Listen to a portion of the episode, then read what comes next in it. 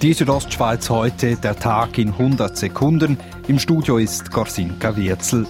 Ein Flugzeug mit fünf Schweizer Evakuierten aus dem Coronavirus-Gebiet in China ist heute Nachmittag in Frankreich in der Nähe von Marseille gelandet.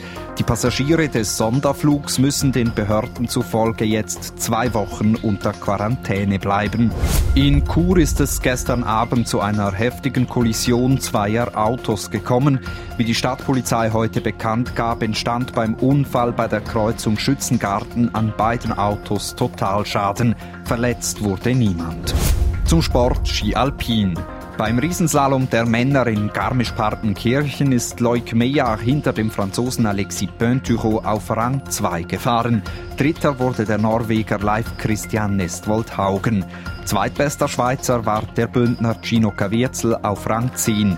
Er sagte gegenüber SRF, es ist äh, eben gar nicht einfach, da zu fahren. Es ist, Verhältnisse sind sehr schwierig, unruhig und total erst grip, dann ist wieder nicht so grip. Aber probiert äh, Gas geben.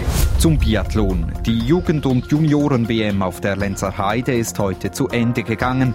Die Schweizer und Schweizerinnen holten sich dabei insgesamt drei Medaillen, zweimal Bronze und dank der Davoserin Lea Meyer einmal Gold. Die Südostschweiz heute, der Tag in 100 Sekunden, auch als Podcast erhältlich.